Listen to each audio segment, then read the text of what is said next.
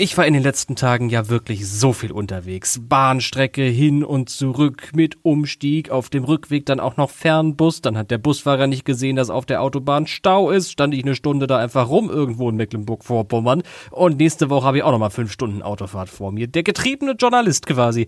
Das macht einen Heidenspaß, aber auf so langen Fahrten und so langen Reisen braucht man eben auch Beschäftigung. Und deswegen bin ich dankbar für die Arbeit von eformel.de, entweder hier im Podcast oder auch anderswo.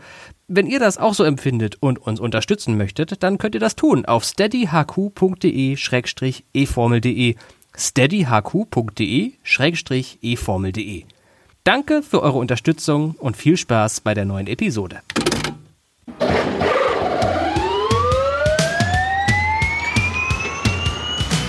Grüße, Freunde des Rennsports. Herzlich willkommen im E-Pod von eFormel.de, dem Insider-Podcast aus der Welt des elektrischen Motorsports. Es ist soweit. Alles ist bereit für das Saisonfinale 2022. In dieser Episode blicken wir ein letztes Mal auf das Titelrennen zwischen Van Dorn und seinen Rivalen, schauen selbstverständlich aber auch auf die neue Spektakelstrecke in Seoul und werfen einen Blick auf alles, was echte Formel E-Fans vor dem Rennen wissen müssen. Mein Name ist Tobi Blum. Viel Spaß beim Hören.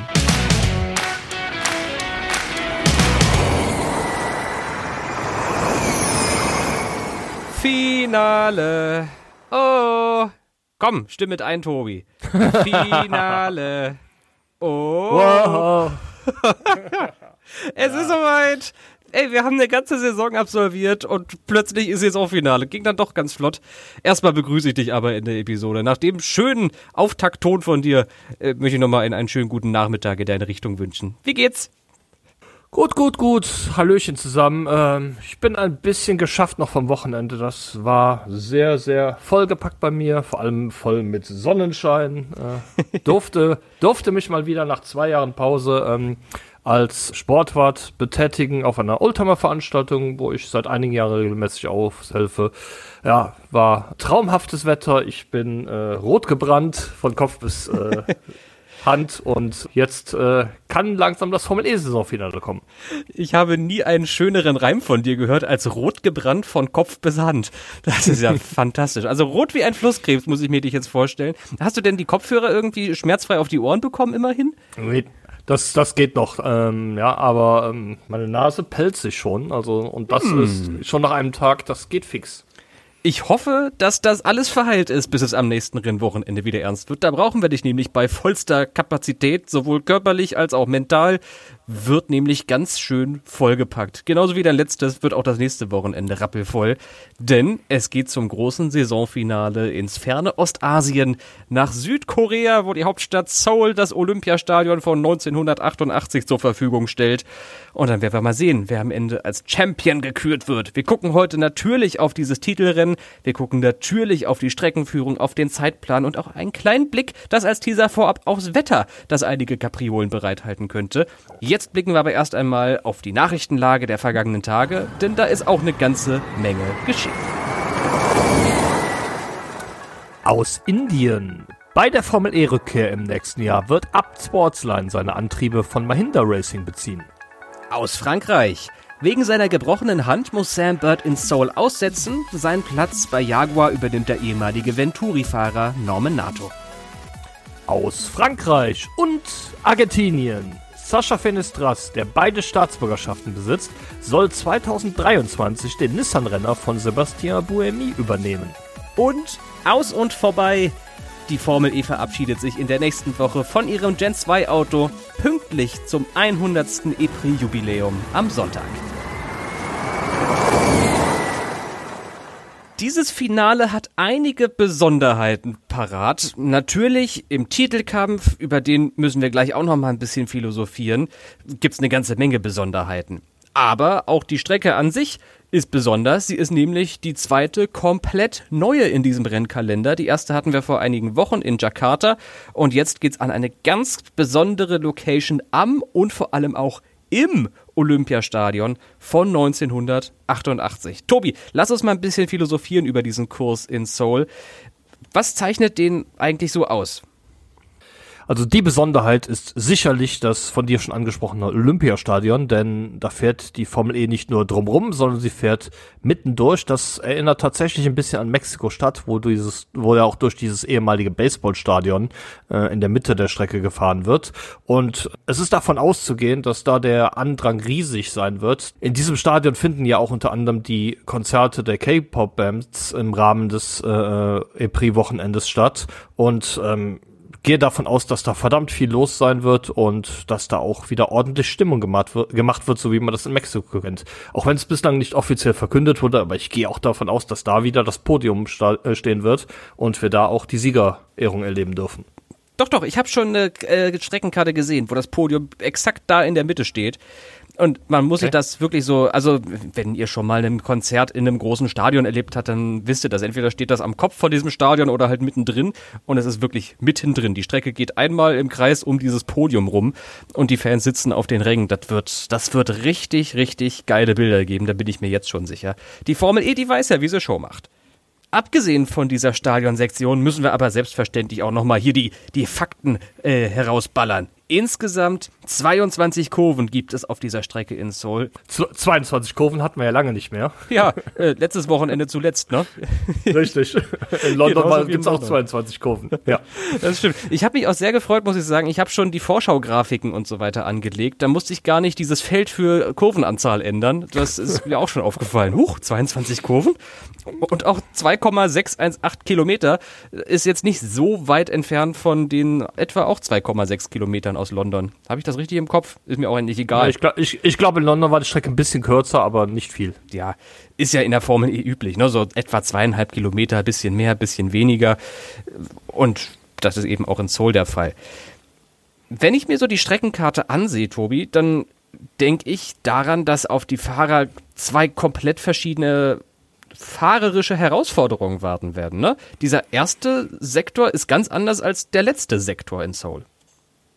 Ja, der erste Sektor, der erinnert wiederum an London, ja, der ist sehr eng, langsam, viele Kurven und ähm, im zweiten oder ja, im zweiten Teil der Strecke wird es dann doch etwas anders, wie du schon gesagt hast.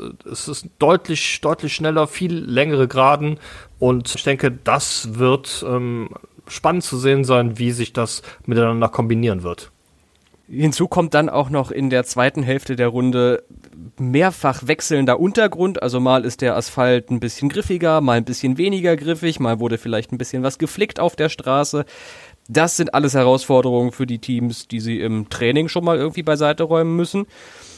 Und hinzu kommt, dass durch diese Streckencharakteristik, dadurch, wie die Kurven angelegt sind, die Strecke als eher weniger, ich nenne es jetzt mal energiehungrig gilt. Das heißt, es gibt viele potenzielle Energiesparmöglichkeiten am Ende der langen Geraden in der zweiten Hälfte der Runde, aber in der ersten Hälfte der Runde kaum einen Anlass, diesen Strom, den man da vorher gewinnen kann, so wirklich zu investieren. Das bedeutet, das Qualifying wird damit besonders wichtig. Wer sich weit vorne aufstellen kann, ist tendenziell einer, der auch um den Sieg mitkämpfen kann. So große Aufholjagden, wie wir sie beispielsweise in Mexiko-Stadt erleben könnten, die sind voraussichtlich, berühmte letzte Worte, eher weniger wahrscheinlich in Seoul. Aber es ist die Formel E, hier ist alles möglich. Letzter Blick auf die besten Überholmöglichkeiten, Tobi. Du hast die Streckenkarte vor dir und ihr, liebe HörerInnen, könnt sie auch gerade in der aktuellen Kapitelmarke euch ansehen. Wo glaubst du, kann man am meisten überholen? Also die beste Überholmöglichkeit sehe ich in Kurve 20. Kurve 19 könnte vielleicht auch ganz gut gehen, weil davor auch eine Gerade ist und nur von einer Kurve, Kurve 18 unterbrochen ist, die vermutlich voll gehen wird. Aber zwischen Kurve 19 und Kurve 20 ist, ähm, ist die längste, längste Geraden der Strecke, so wie ich das sehe.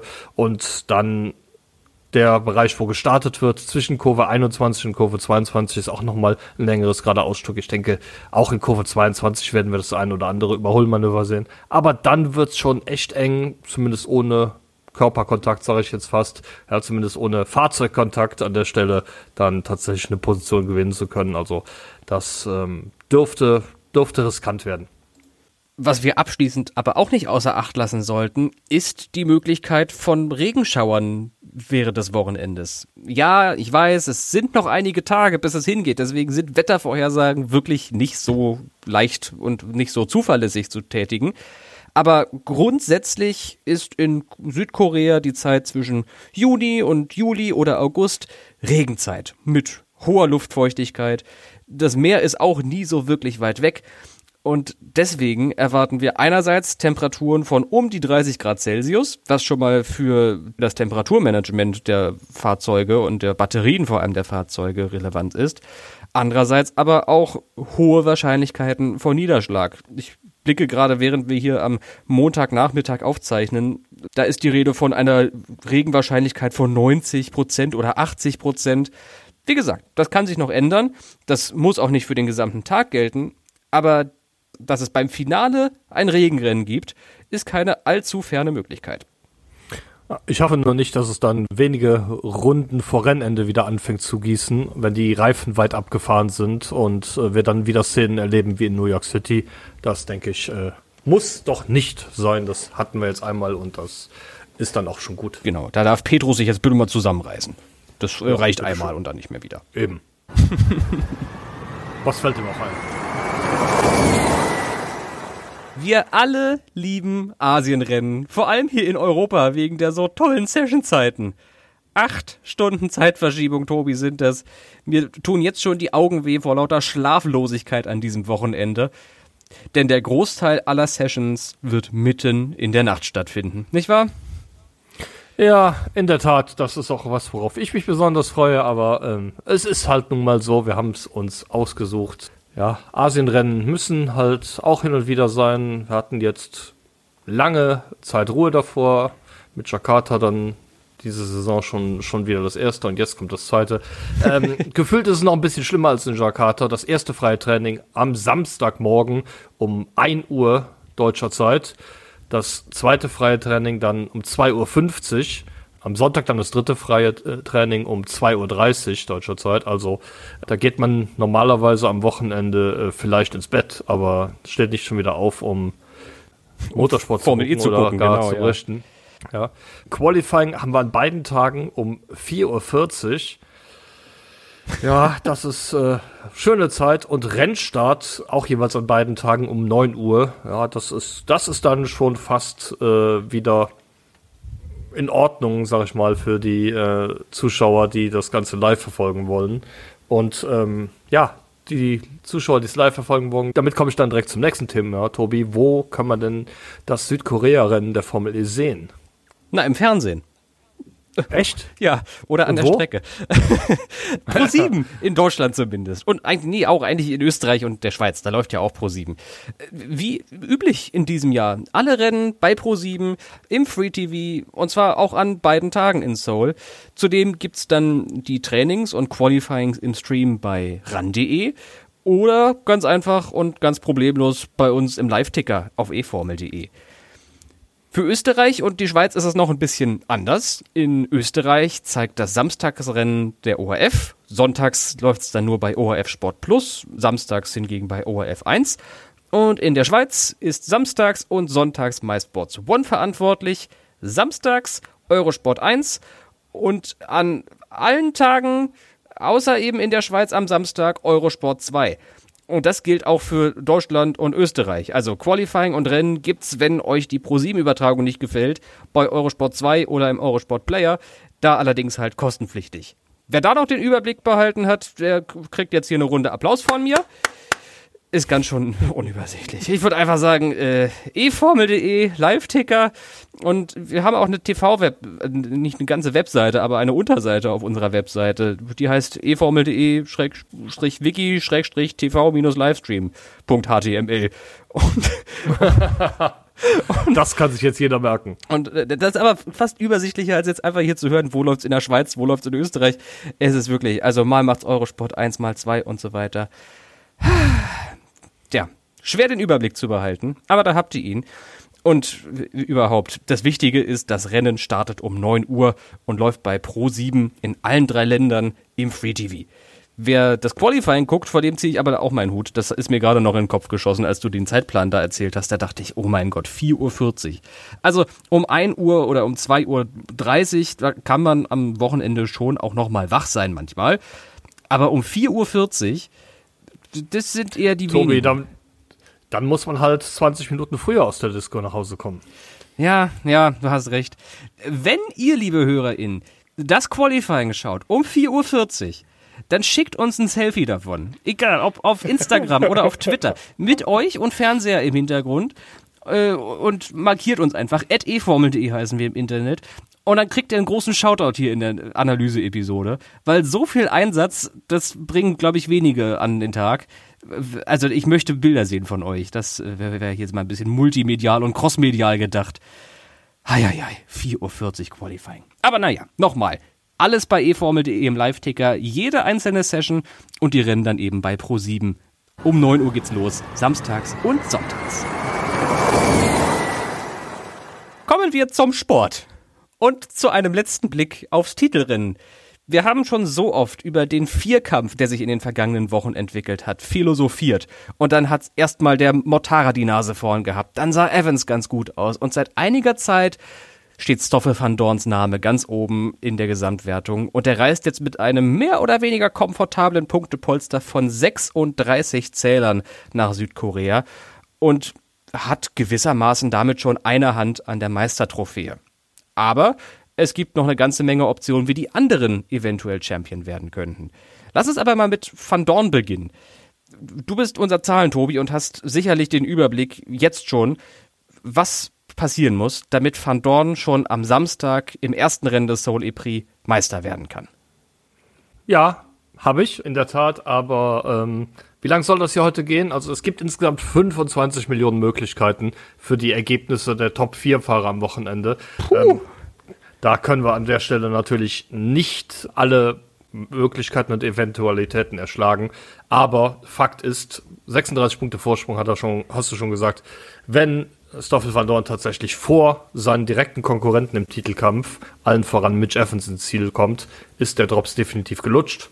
Da ist ganz egal, wie es am Sonntag ausgeht. Fakt ist, seine Konkurrenten müssen am Samstag mehr Punkte holen als Van Dorn, damit nochmal Spannung reinkommt. Das heißt, es ist eigentlich besser zu fragen, wie alle anderen die WM verlieren können. Ne? Dann wird es vielleicht ein bisschen übersichtlicher. Das definitiv. Dann lass uns doch mal beginnen mit dem, bei dem es wahrscheinlich am einfachsten ist. Mit Jean-Éric Verne. Was muss geschehen, damit Verne im Meisterrennen bleibt, beziehungsweise was, was muss Van Dorn gelingen, damit Jeff rausfällt? Van Dorn muss am gesamten Wochenende zwei Punkte holen und dann hat Jeff schon überhaupt keine Chance mehr. Oh. Andersrum ausgedrückt, Jeff muss insgesamt 57 Punkte ausholen, äh, Punkte aufholen. Also muss er beide Rennen gewinnen, zwingend. Er muss beide Pole Positions erzielen, auch zwingend. Und noch mindestens eine der beiden schnellsten Rennrunden fahren. Und Stoffel van Dorn darf keinen einzigen Punkt holen. Oder aber er muss beide schnellste Rennrunden fahren. Und Stoffel van Dorn darf maximal einen Punkt holen äh, für den zehnten Platz. Hm. Nicht, nichts ist unmöglich, aber. Äh, Doch, das ist unmöglich. Liebe Jeff-Fans, verzeiht mir, ich glaube da nicht dran. Nee. Also ich auch nicht mehr. Also dann können Schweine fliegen, wenn Werner in diesem Jahr noch Meister wird. Das, das, das sehe ich absolut nicht passieren. Aber vielleicht könnte er sich ja mit einem besseren Platz als Position 4 abfinden. Vielleicht wird es Rang 3 oder sowas. Vielleicht stürmt allerdings auch noch einer von seinen Verfolgern an ihm vorbei. Ne? Also Werners Abstand zu Platz 5 ist bedeutend kleiner als zu Platz 1. Der beträgt nämlich nur 12 Punkte. Da lauert dann sein Teamkollege Antonio Felix da Costa direkt hinter ihm. Also auch für da Costa ist noch ein Platz 4 Ergebnis möglich, aber der ist aus dem Titelrennen eben raus. Anders Richtig. als Edo Mortara. Momentan drittplatzierter. Wie sieht es bei dem aus vor dem Wochenende? Mortara muss am Samstag zwölf Punkte auf Van Dorn aufholen ähm, und dann hätte er für den Sonntag noch theoretische Titelchancen. Zwölf Punkte ist natürlich eine ganze Hausnummer. Das heißt, selbst wenn Motara gewinnen würde, wäre ähm, Van Dorn auch mit Platz 3 im Rennen schon durch und damit nicht mehr einzuholen. Ja, ein bisschen anders sieht es aus, wenn Edo Motara vorher auch die Pole Position holt. Das hat sich ja in dieser Saison als seine neue Kernkompetenz etabliert. Muss man ja auch mal sagen. Vorher nie auf Pole Position gestanden und dann hat er tatsächlich zwei, Pos zwei Poles direkt hintereinander geholt und ja. sich im Allgemeinen auch in den Qualifying-Duellen immer sehr, sehr gut geschlagen.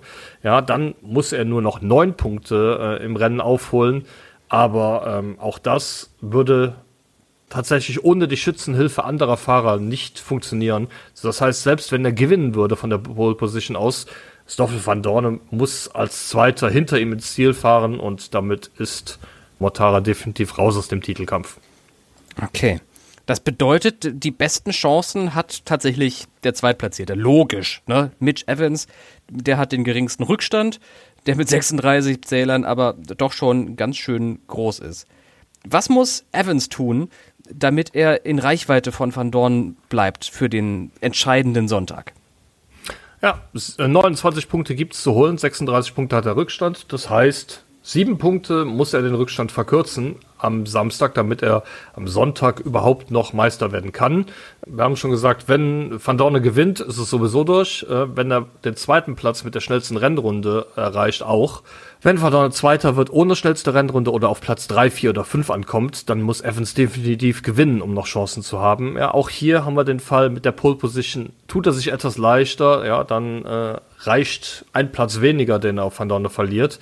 Aber ähm, ja, im Endeffekt ist es dann auch immer noch, immer noch schwer. Was wir allerdings definitiv sagen können, wenn Evans die Pole Position holt und das Rennen dann auch gewinnt, dann kann Van Dorne anstellen, was er will. Dann ist die Entscheidung definitiv auf Sonntag vertagt. Es ist also noch nicht komplett gegessen, dieser Titelkampf, aber schon ordentlich angeknabbert, das, was es da zu essen gilt, ne? ja, ich, ich, ich glaube, bei, bei Mercedes kann man die, ähm, die T-Shirts schon in den Druck geben. Ja, die Champagnerflaschen kalt stellen, das braucht ja auch ein bisschen, bis das durchkühlt und dass das dann alles geköpft werden kann, wenn es an Samstag oder an Sonntag geht. Was ist denn dein Gefühl eigentlich? Schafft das irgendeiner von diesen drei noch, sich im Titelrennen zu halten? Oder ist dein Gefühl aufgrund des Rückenwinds von Van Dorn oder sowas, dass es schon am Samstag zur Entscheidung kommt? Ich finde es sehr, sehr schwierig zu sagen. Wir haben schon verdammt viel erlebt, gerade in dieser Saison. Ja, Jean-Eric Verne hat äh, immer Punkte gesammelt und dann jetzt viermal hintereinander nicht. Auch das kann äh, Stoffel van Dorne passieren. Von daher ähm, grundsätzlich ausschließen will ich nicht. Ich würde allerdings kein Geld darauf wetten, dass es am Sonntag noch offen ist. Hm, okay ich meine, es ist ja auch genauso wie du gesagt hast, Wern hat die Pechsträhne von vier aufeinanderfolgenden Rennen ohne Zähler. Andersrum gibt's aber auch Fahrer, die so eine richtige Glückssträhne hatten in diesem Jahr. Allen voran Mitch Evans, der bei einem Doubleheader wohlgemerkt beide Rennen gewonnen hat, damals in Rom im April nämlich. Wenn der das jetzt wieder macht, dann wird's vielleicht doch nochmal ein bisschen enger für einen Van Dorn. Aber naja, es sind halt 36 Punkte, die überbrückt werden müssen. Es wird spannend, auf jeden Fall. Auch wenn das Pendel in Richtung von Van Dorn schwingt. Aber es ist, wie gesagt, die Formel E. Und hier ist schon, also alles kann passieren und üblicherweise tut's das auch. es, ist, es, es sind viele Optionen, 25 Millionen an der Zahl. Mal sehen, was so geschieht. Jetzt äh, habe ich dein erstes Bauchgefühl schon gerade abgehorcht. Ich fühle mich wie so ein Allgemeinmediziner. Jetzt äh, das zweite Bauchgefühl bitte, Tobi. Wer gewinnt denn? Wenn es nicht Van Dorn oder Evans oder sowas wird. Wen hast du auf dem Zettel für die beste Performance in Seoul? Da habe ich denjenigen auf dem Zettel, der auch schon am Sonntag in London gezeigt hat, dass er richtig gut drauf ist in dieser Saison, nämlich Lukas Di Grassi. Ich gehe davon aus oder ich vermute, dass er in Seoul seinen 14. Rennsieg feiern wird und damit Sebastian Buemi von der bislang noch geteilten mhm. obersten Stufe der ewigen Statistik stoßen wird. Beide haben ja aktuell 13 Rennsiege. Und ganz nebenbei erzielt er dann auch als erster Fahrer mehr als 1000 Punkte in der Formel E. Ja, da kommt natürlich wieder der Statistik-Turbo durch, aber das äh, würde ich die Grassi auf jeden Fall gönnen, dass er das schafft, wo er aktuell so kurz vor der 1000-Punkte-Grenze ist. Und ja, der 14. Rennsieg wäre doch das optimale, optimale, die optimale Gelegenheit, das dann auch zu erreichen. Ich habe letzte Woche erst mit dem Di Grassi gesprochen in einem Interview und diese 1000-Punkte-Marke, dass er die jetzt nicht in London erreicht hat, das fuchst ihn schon ordentlich. Ich vermute, der hat das nämlich getwittert, ein Screenshot von unserer Webseite, als er sich durch die Statistikseite bei uns durchgeklickt hat. Ich vermute, dass er es von uns weiß, dass da die, was sind das, 994 gerade bei ihm steht hinter ich seinem glaube, Namen? ja. also auch der größte die Grassi-Tweet überhaupt. Ich stehe so kurz vor den 10 hoch 3 Punkten. einfach, einfach just Lucas die Grassi Things. Naja, ich denke, dass Venturi stark sein wird. Die haben das sowieso schon so oft bewiesen. Eigentlich noch ein Argument gegen so einen Durchmarsch von Van Dorn, denn der fährt ja im Endeffekt das gleiche Auto, das Edo Mortara fährt. Also wenn Mercedes gut aufgestellt ist, ist Venturi in der Regel auch gut aufgestellt. Ich denke allerdings, dass die Strecke, insbesondere die erste Hälfte der Strecke, so ein bisschen Jaguar in den Vorteil bringt. Und weil Evans meiner Meinung nach aufgehen wird wie ein Hefekloß in seiner Rolle des Verfolgers, macht er es mit dem Sieg am Samstag nochmal richtig spannend. Und ich sag, Mitch Evans gewinnt. Dann macht Van Dorn aber sonntags halt den Sack zu. Ich bin unverändert in meiner Meinung, dass Van Dorn den Titel holen wird. Aber es wird vielleicht nochmal ein bisschen spannender, als es jetzt aktuell aussieht. Wenn ihr Ideen habt für mögliche Rennergebnisse, für das Titelrennen oder einfach nur mal zum Spaß mittippen wollt, zusammen mit unserer Redaktion und mit der Community von eFormel.de, dann werft doch mal einen Blick auf kicktipp.de-formel E. Da läuft in dieser gesamten Saison unser Tippspiel mit. Timo, der Chefredakteur von eFormel.de, führt das ganze Tableau momentan an aber es sind noch eine ganze Menge Punkte zu vergeben. Ihr könnt euch anmelden, falls ihr es noch nicht getan habt, wenigstens für dieses letzte Rennen. Es macht Riesenspaß. Man muss halt ein bisschen früher aufstehen jetzt am Wochenende dafür, aber kicktip.de-formel E ist immer ein Blick. Was ist eigentlich das auditive Gegenstück zu ein Blickwert sein? Ein Ohrwert? Nee, das wäre ja ein, das, das Gegenstück zu einem Auge wert. Hm, ein Hörwert? Das klingt aber auch irgendwie falsch. Naja, äh, einen gewissen Hörwert hat jedenfalls die folgende Rubrik. Tobis Teleskop. Und die gehört ganz alleine dir. Bühne frei, Tobi Wirz. Die E-Pod-Serie mit den besten Nebengeschichten aus der Formel E. Heute blicken wir mit dem Teleskop einmal nach München sowie nach England und zwar gleichzeitig. Wie fragt ihr euch? Oliver Eskew ist nämlich derzeit im Simulator von BMW in der bayerischen Hauptstadt, um sich da auf den Soul Epris vorzubereiten. Und der Versuch, Stereomusik über seine AirPods zu hören, schlug dabei jedoch offenbar fehl.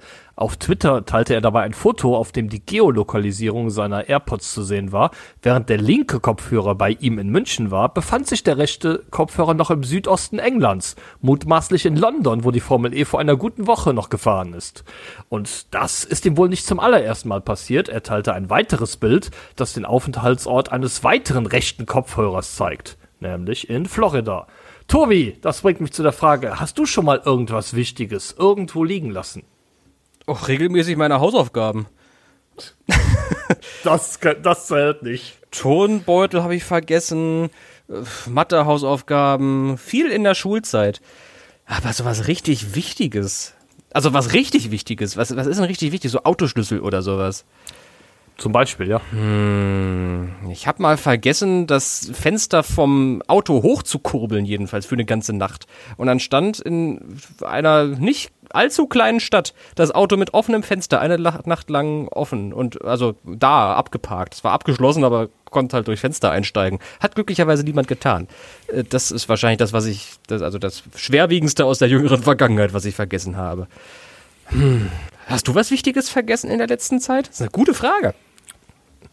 In, in, der letzten Zeit wüsste ich jetzt so spontan nicht, was natürlich auch daran liegt, dass ich ähm, nicht sonderlich viel hier rauskomme seit Corona.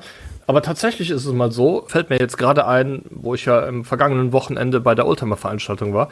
Ich habe tatsächlich mal meinen Zugangspass zum Paddock für die ähm, Oldtimer-Veranstaltung 2018, glaube ich, vergessen. Oh, war ja. Und da bin ich äh, ähm, bin ich nachts immer nach Hause gefahren und ja, das sind 70 Kilometer etwa von hier aus. Oh. Also eine, eine, knappe Stunde Fahrt und ja, das war unangenehm. Kann ich äh, nur sagen, seitdem prüfe ich gerade bei solchen Sachen immer zweimal, dass ich tatsächlich alles Wichtige dabei habe. Das ist auch bitter, 70 Kilometer. Na gut. Vor, vor allen Dingen, wenn du dann nicht mehr, pünkt, nicht mehr pünktlich reinkommst und ähm, ja, die, das Gelände da schon abgesperrt ist, du dann ähm, ja, mit dem Pass äh, schon viel zu spät dran bist, irgendwo am Arsch der Welt, vorsichtig ausgedrückt, parken musst und dann äh, da dann auch noch 20 Minuten zu deinem Einsatzort rennen musst. Das ist Stress, den man nicht braucht morgens um 7 Uhr. Das kann ich mir sehr gut vorstellen. Überhaupt Stress um 7 Uhr. Nicht so schön.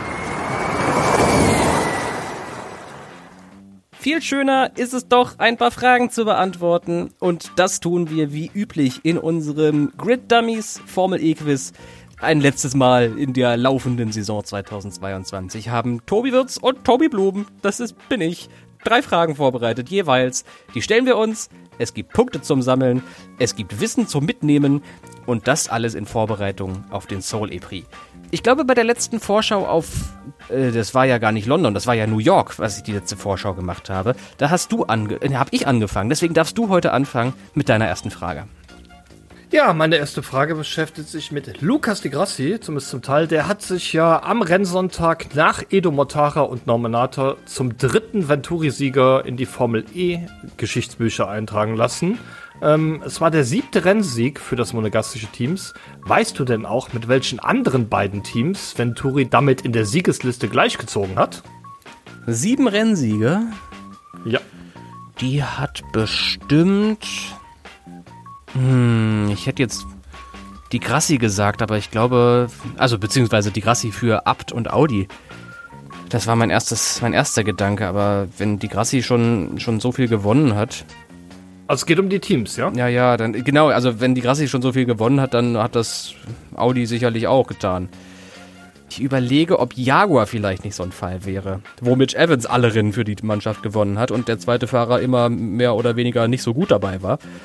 Ähm, wobei einmal hat Sam Bird noch gewonnen oder zweimal, aber das war's dann auch schon. Das könnte zu sich auf sieben Rennen summieren. Jaguar ist ein Teil meiner Antwort. Was gibt's noch für Formel E-Teams, sag mal? Mahindra vielleicht? nee, Mahindra hat zu Porsche, selten. Dragon, Nio, Nissan, Techeetah, Envision, Andretti, Mahindra, Mercedes. Gibt verdammt viele Teams. Es, es, gibt auch ein paar ehemalige Teams, die nicht mehr dabei sind. Ja, so die Trullis und die Aguris. Ich tendiere. Wenn, wenn, wenn, du jetzt noch Audi sagst, dann haben wir jetzt tatsächlich alle Teams genannt, die schon mal an der Formel E also, teilgenommen haben. Audi zum Beispiel ja. auch. so. Ich gebe den Tipp, ein, eins von denen, die wir gerade genannt haben, ist es. Tja. Ich sag Mercedes. Weil Mercedes nicht so lange dabei ist. Weißt du, die gibt's ja erst seit Saison 6. Vorher war es HWA. Deswegen sage ich Jaguar und Mercedes. Äh, was sich vielleicht nach dem nächsten Wochenende schon wieder anders verhalten wird. Aber die beiden. So, dann kommen wir mal zur Antwort. Ähm, Mahindra hattest du kurz erwähnt. Mahindra hat fünf Rennsiege in der Formel E, mhm. also zu wenige. Envision, klar, hat mehr als sieben Rennsiege. Die haben derer zwölf, haben etwas Vorsprung auf das nächstfolgende Team. Das ist Andretti. Andretti hat acht Rennsiege. Oh, wow, okay. Sieben Rennsiege. So viel hätte ich denen gar nicht zugetraut. ja, doch. Max, Max Günther hat ja auch für die gewonnen. Ja, Zum Beispiel Sims Alex auch, Sims hat gewonnen. Da Costa, Richtig. ja, ja, hast schon recht. Richtig. Kommen schon ein paar zusammen. Sieben Rennsiege haben neben Venturi Jaguar, wie du richtig gesagt hast, und Mercedes. Ja! Ach, cool. Zum Glück bin ich nicht zu Virgin gegangen. Gut, 1 zu 0. Jetzt kommt deine erste Frage die handelt von einem jungen Mann, der im Titelkampf der Formel E keine Rolle mehr spielt. Aber 2016, da war Sebastian Buemi noch einer der Top-Anwärter auf die Meisterschaft. Ich denke, langjährige Formel E-Fans werden sich alle an dieses packende Finale erinnern, bei dem er sich die Trophäe dank der Bonuspunkte für die schnellste Runde damals vor Lucas Di Grassi geholt hat. Und in einem Artikel in der letzten Woche habe ich seine Rundenzeit notiert, die ihm zum Titel verholfen hat ich gebe dir ein bisschen Karenz, solange die richtig, also die Nachkommastellen brauchst brauche ich gar nicht. Aber wie schnell war diese Rundenzeit von Boemi zum Titel? Ich habe es gelesen, es war in dem Degrassi-Artikel, den du eben auch schon mal, schon mal angesprochen hattest. Ich habe aber keine Ahnung, wenn ich ehrlich bin. Hast du ein grobes Gefühl, wie lange so eine Runde gedauert hat damals im Battersea Park?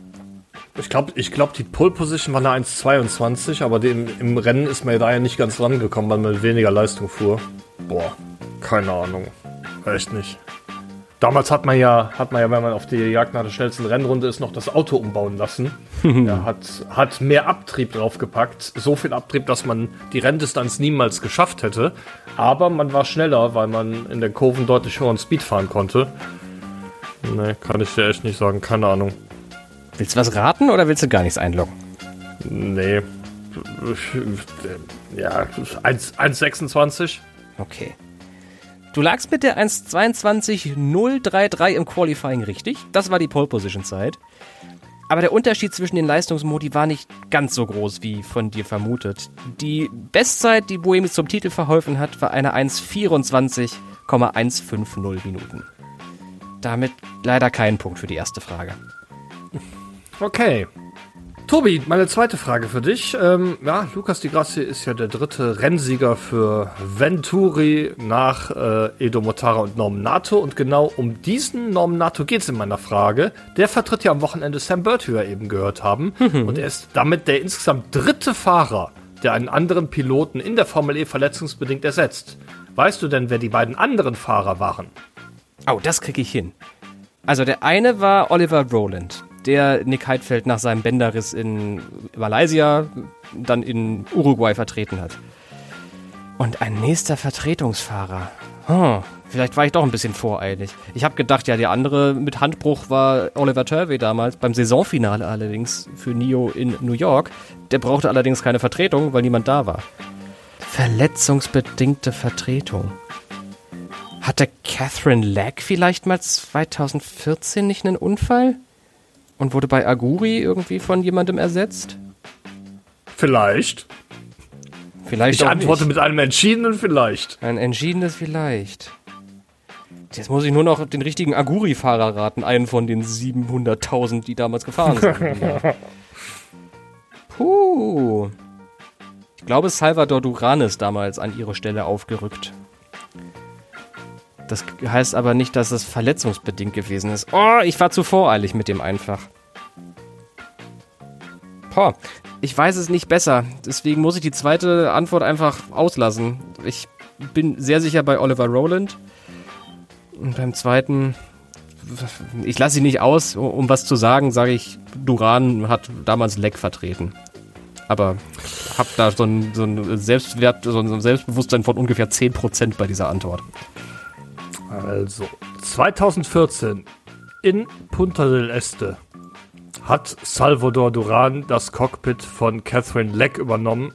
Allerdings nicht verletzungsbedingt als Vertretung, sondern regulär. Du warst mit deinem ersten Gedanken komplett auf der richtigen Spur in New York City im Jahr 2018 hat sich Oliver Turvey im ersten Rennen des Doubleheaders verletzt und konnte deshalb im zweiten Rennen nicht fahren. Und stattdessen ist der offizielle Ersatzfahrer. Ich war mir sicher, dass das Auto worden. leer geblieben ist am zweiten Tag. Ah, Tom Dillmann. Es ist gefühlt leer geblieben und deshalb sage ich dir, es ist nicht Tom Dillmann gewesen. Ah, dann ist es Ma. Der Fahrer hatte 8,2 Sekunden Rückstand auf die Pole Position, auf die Bestzeit in, im, im Gruppenqualifying. Es war tatsächlich Ma Ching-Hua. Verdammt. Ah. Ich war mir so sicher, dass das Auto nicht besetzt war am zweiten Tag. Ah. Ja, doch, Ma Ching-Hua ist tatsächlich gefahren und er ist auch tatsächlich ins Ziel gekommen. Äh, überraschenderweise mit nur einer Runde Rückstand. Na, Hut ab. Das heißt, kein Punkt. Oder einen halben Punkt oder ein Bruchteilpunkt. Ich gebe dir einen halben Punkt. Okay. Dann steht es 1 zu 1,15? Nein, 0 zu 1,5. 0 zu 1,5. Achso, ja, aber äh, jetzt kannst du es vielleicht gleich äh, auf 1 zu 1,5 hochschrauben, das Ergebnis. Denn es werden exakt 2892 Tage sein zwischen der Zieldurchfahrt am Soul-Sonntag und dem ersten Rennen der Formel E-Historie. Der erste, der erfolgreichste Fahrer und zugleich auch der einzige, der an jedem EPRI teilgenommen hat, das ist der gerade eben schon besprochene Lucas Di Grassi. Ich möchte von dir wissen, wie viele Pokale sammelte er in seiner bisherigen Formel E-Laufbahn? Frage, zählt der Meisterpokal aus Saison 3 mit oder nicht? Nee, den habe ich jetzt mal nicht mitgezählt. Also wie viele Top-3-Ergebnisse er hatte. Dann waren es 38. Das ist vollkommen Das weiß ich leider. Nein, nicht leider, das weißt du, weil du der Statistik-Tobi bist.